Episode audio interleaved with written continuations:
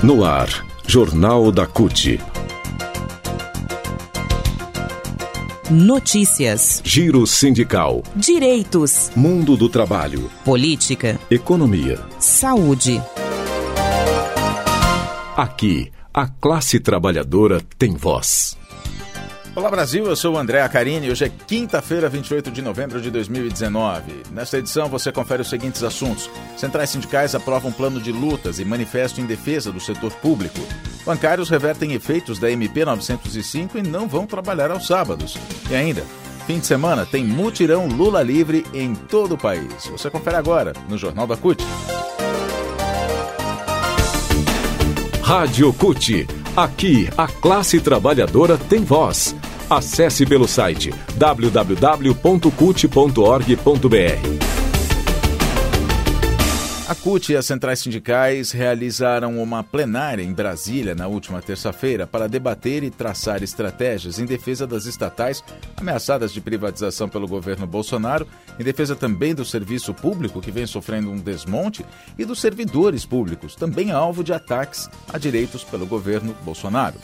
A plenária, que contou com representantes de trabalhadores dos serviços públicos municipal, estadual e federal, além de parlamentares que apoiam a luta, definiu o dia 18 de março de 2020 como Dia Nacional de Paralisação, Mobilização, Protestos e Greves.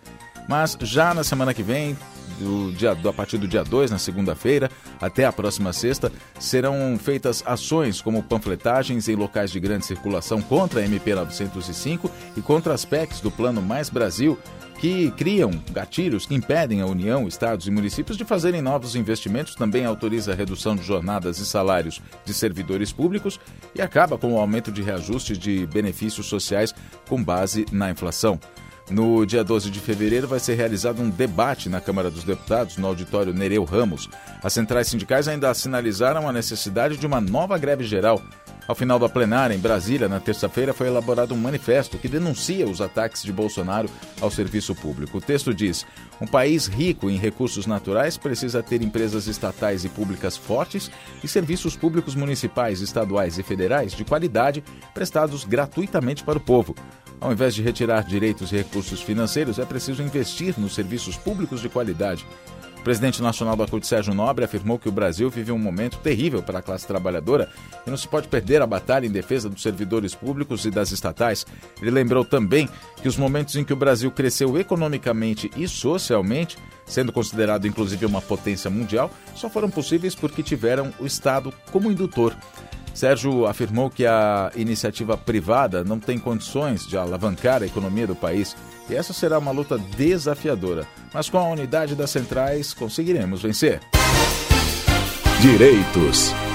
A ministra do Supremo Tribunal Federal, Carmen Lúcia, cobrou de Jair Bolsonaro e do presidente do Senado, Davi Alcolumbre, explicações urgentes sobre a carteira verde-amarela, criada, segundo o governo, com o objetivo de gerar emprego para jovens de 18 a 29 anos, com salários de, no máximo, um salário mínimo e meio, ou R$ 1.497 em valores atuais. A informação é da Agência Estado. De acordo com o portal, o pedido de Carmen Lúcia é uma resposta à ação de inconstitucionalidade movida pelo Partido Solidariedade, que questiona o novo modelo de contratação.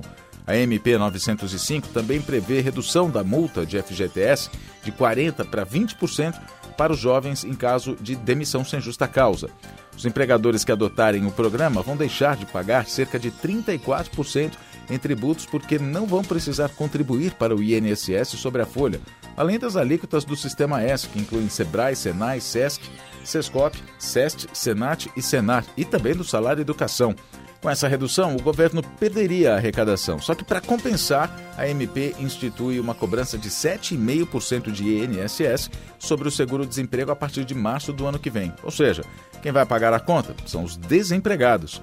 De acordo com as informações publicadas pelo Estadão, o Solidariedade questiona a redução da multa do FGTS. Para o partido, a carteira verde-amarela do governo entra em direta colisão com as garantias trabalhistas estabelecidas pela Constituição Federal. O partido diz ainda que o governo, ao anunciar o novo projeto, cria uma nova classe trabalhadora sem ter autorização para isso. Vamos ver de novo como é que funciona o programa. Os contratos no regime verde e amarelo poderão ser assinados até o dia 31 de dezembro de 2022 e vão ter validade de 24 meses. As empresas não vão poder mais eh, ter mais de 20 funcionários na carteira verde e amarela. O programa só é válido para novas contratações, ou seja, a empresa não pode substituir funcionários atuais por empregados do novo contrato. Os salários para os trabalhadores do programa têm um teto de um salário mínimo e meio, R$ 1.497. Os pagamentos de férias e 13º salário deverão ser feitos proporcionalmente a cada mês. A multa nos casos de demissão sem justa causa cai de 40% para 20%. O percentual do Fundo de Garantia por Tempo de Serviço pago pelas empresas cai de 8% para 2%.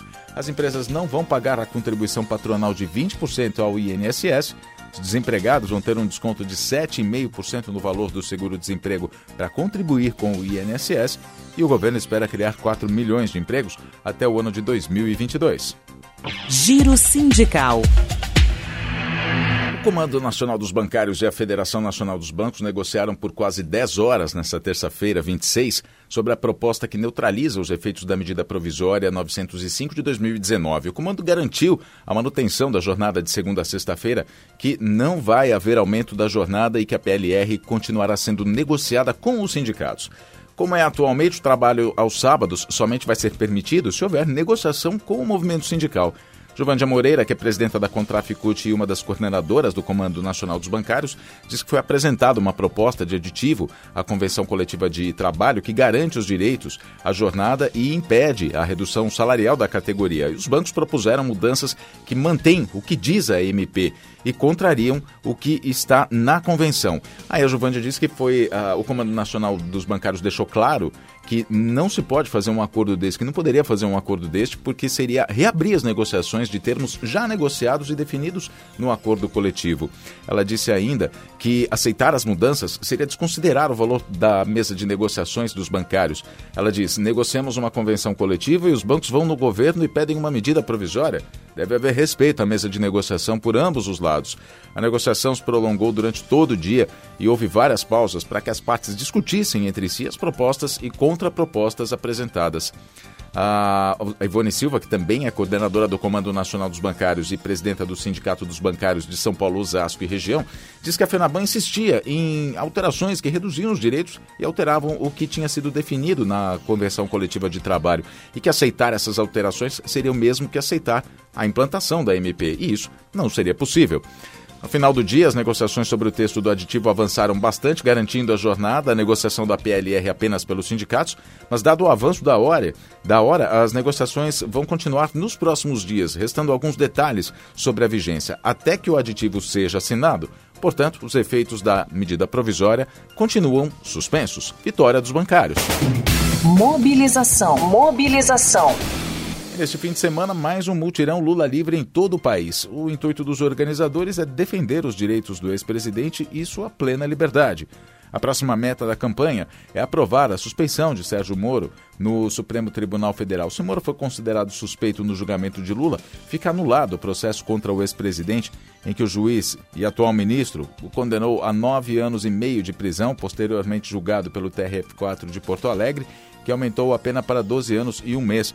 Paulo Camoto é presidente do Instituto Lula e fala sobre o mutirão Lula Livre deste fim de semana. Nós precisamos estar organizados em cada comitê, via WhatsApp, em cada cidade, em cada bairro, para possibilitar a nossa conversa com a população, para explicar o que está acontecendo com o Brasil, com a supressão dos nossos direitos. Só assim nós vamos ter muito mais liberdade e muito mais direitos. A comissão de mobilização dos comitês Lula Livre do PT de São Bernardo, por exemplo, já se reuniu para organizar o próximo mutirão.